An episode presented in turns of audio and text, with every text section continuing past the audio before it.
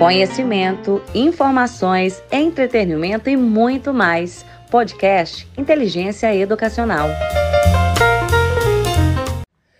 Eu sou Floriano Pêsaro, autor do Trilhas da Longevidade, o mais completo material técnico já produzido no Brasil para a promoção do envelhecimento ativo, solidário, para a educação daqueles que trabalham com esse tema, para as famílias dos idosos e para os idosos. O Trilhas da Longevidade é a principal ferramenta de formação para que nós possamos ter dias melhores para os nossos idosos e para a sociedade como um todo. Nós temos uma sociedade que está envelhecendo é, em maior número de pessoas, muita gente chegando a uma determinada idade, que hoje é considerada a idade já do envelhecimento, essa idade acima dos 65 anos, é, e vivendo por mais tempo, que é o segundo desafio. Então, não só o contingente de pessoas, mas também o tempo em que essas pessoas estão vivendo. E a Organização Mundial de Saúde, e nós descrevemos isso claramente na nossa trilogia é, do envelhecimento, né, Trilhas da Longevidade, é, a Organização Mundial de Saúde prioriza quatro pilares para o envelhecimento saudável e ativo.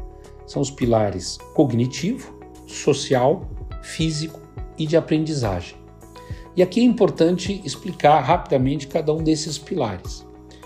Primeiro, obviamente, é a cabeça. Né? Uma cabeça boa, funcionando bem, pensando e raciocinando, fortalecendo a memória, fortalecendo o relacionamento.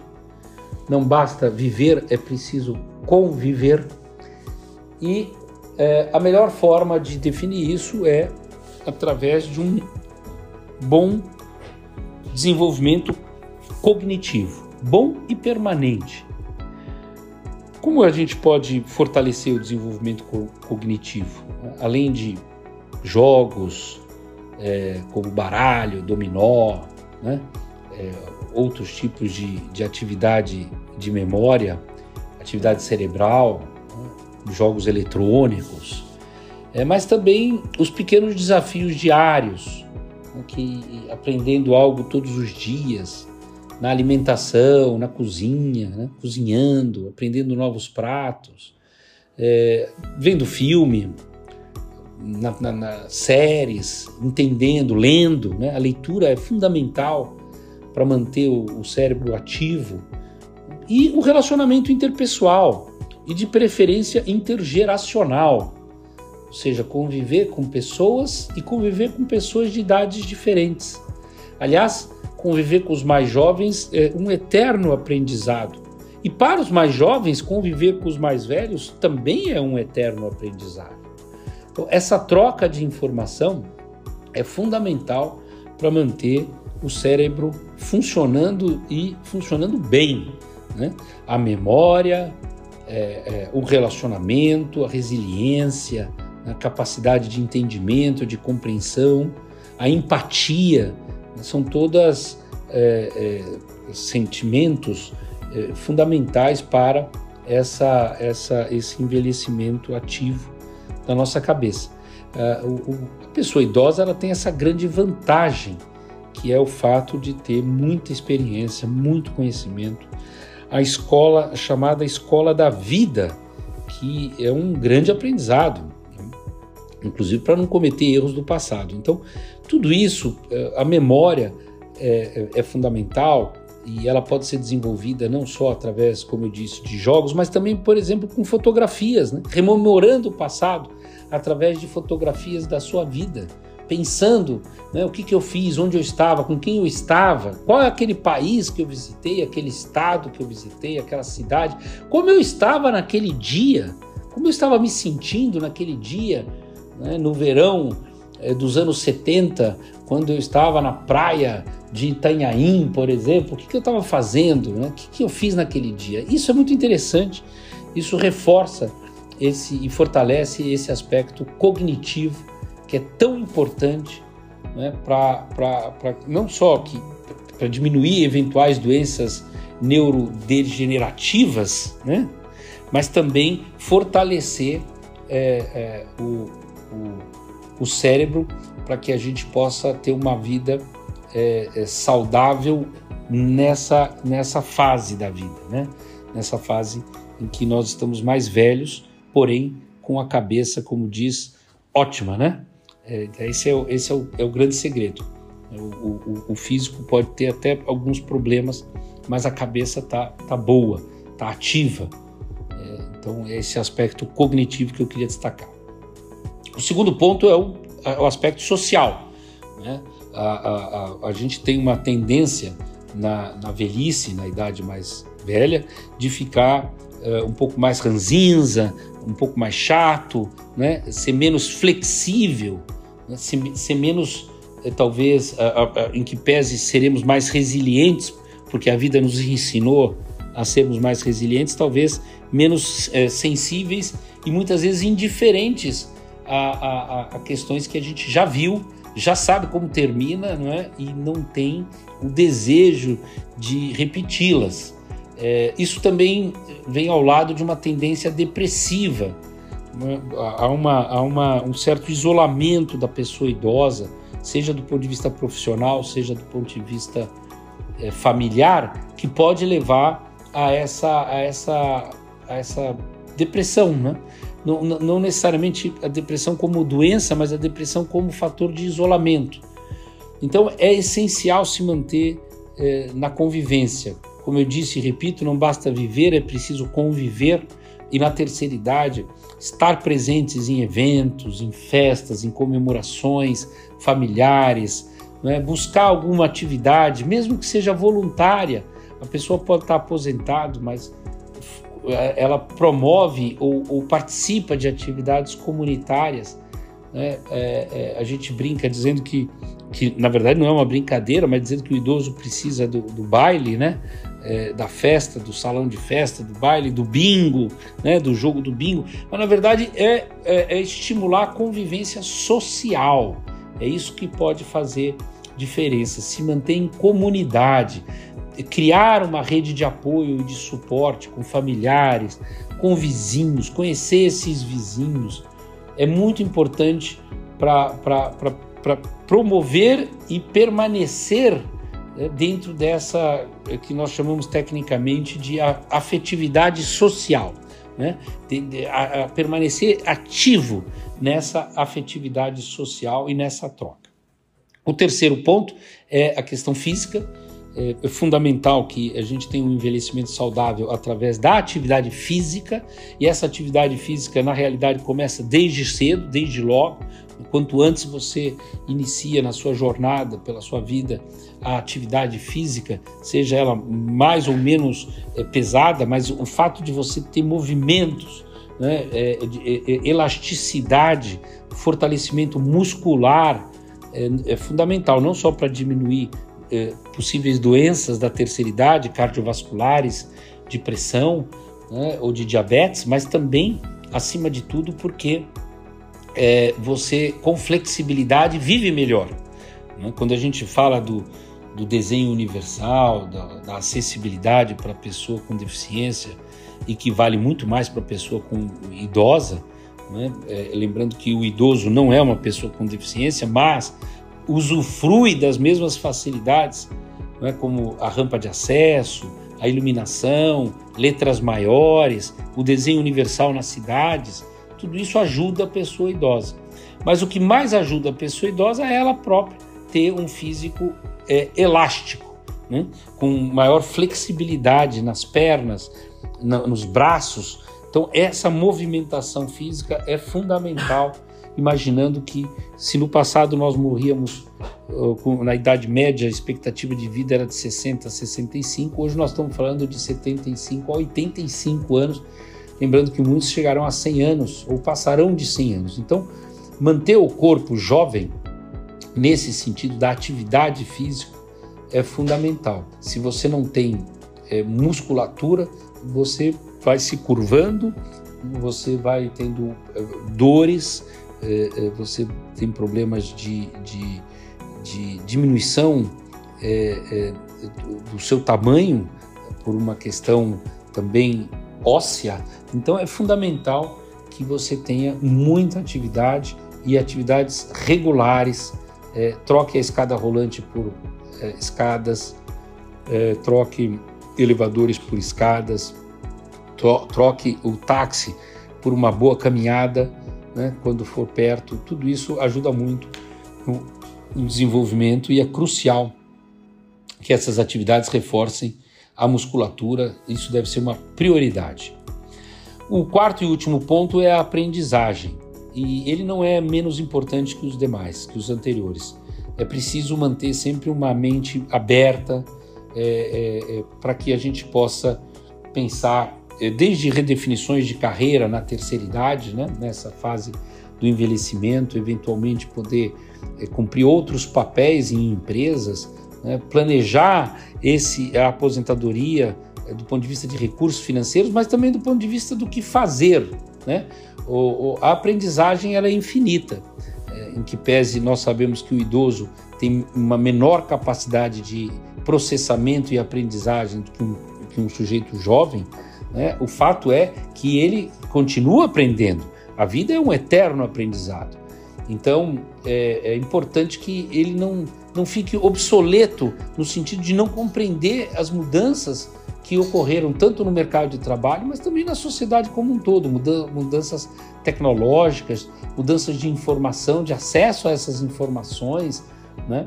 É, é, é, mudanças de, de, de, matrizes econômicas, é, é, financeiras, novas, novas, novos, novas maneiras de investir os recursos, novas maneiras de se locomover, né? a criação de plataformas de mobilidade, de plataformas de, do sistema financeiro, tudo isso é preciso aprender. O idoso não, não, não, não, não nasceu naquele tempo é, que, que, que, você teria tanta tecnologia. Então, esse aprendizado ele é permanente também. Ele não termina. E ele é fundamental para que o idoso não se sinta excluído da sociedade porque não sabe, não, não, não sabe executar, não sabe é, solicitar, pedir né, algo hoje por conta das plataformas tecnológicas.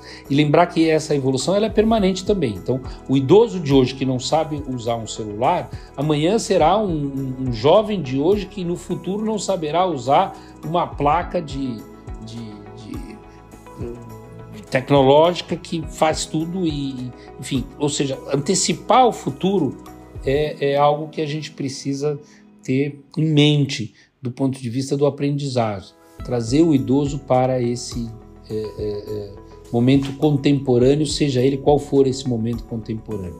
Usar as tecnologias a favor do idoso, mas que ele também se mantenha atualizado e que ele possa acreditar em novas soluções, acreditar nas soluções que as novas gerações vão trazendo para o nosso dia a dia.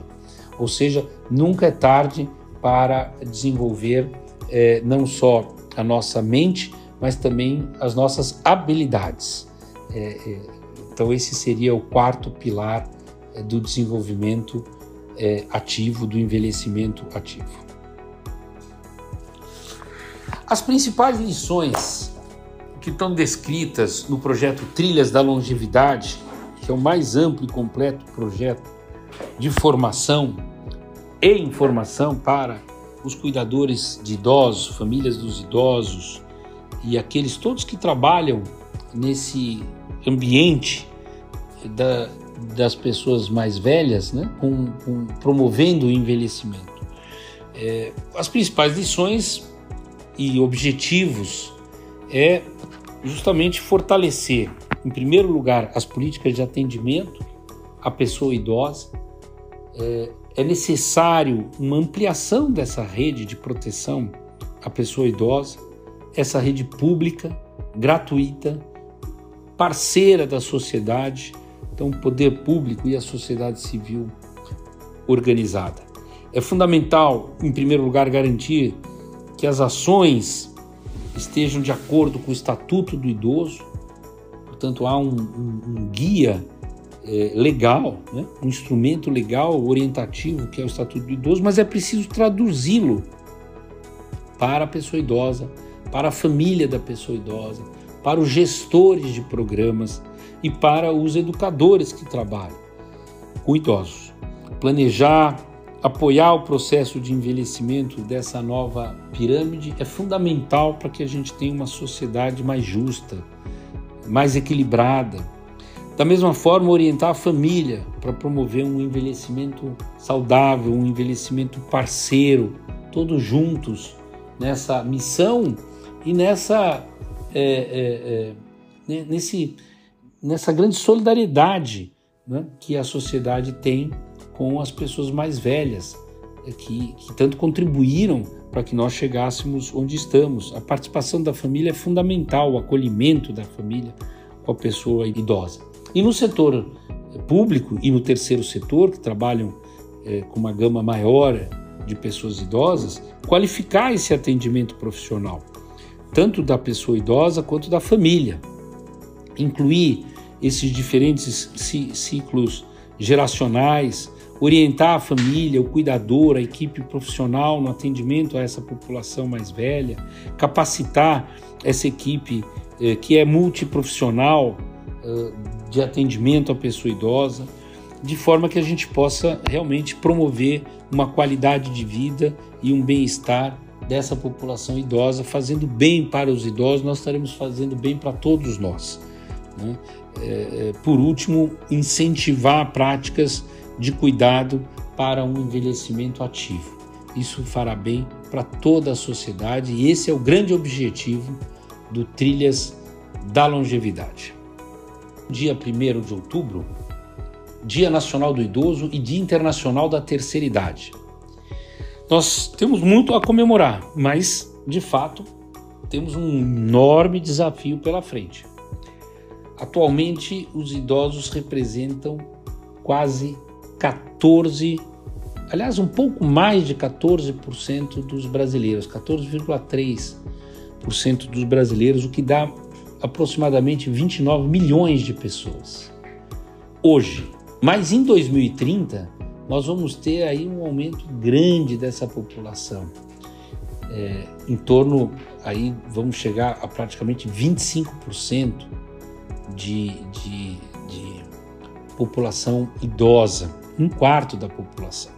É muita coisa. Se nós não tivermos preparados do ponto de vista das políticas públicas e do ponto de vista da família, e quando eu digo família, somos nós, né? Nós vamos envelhecer. São nós, nossos filhos, nossos pais, todos aqueles que interagem no núcleo familiar.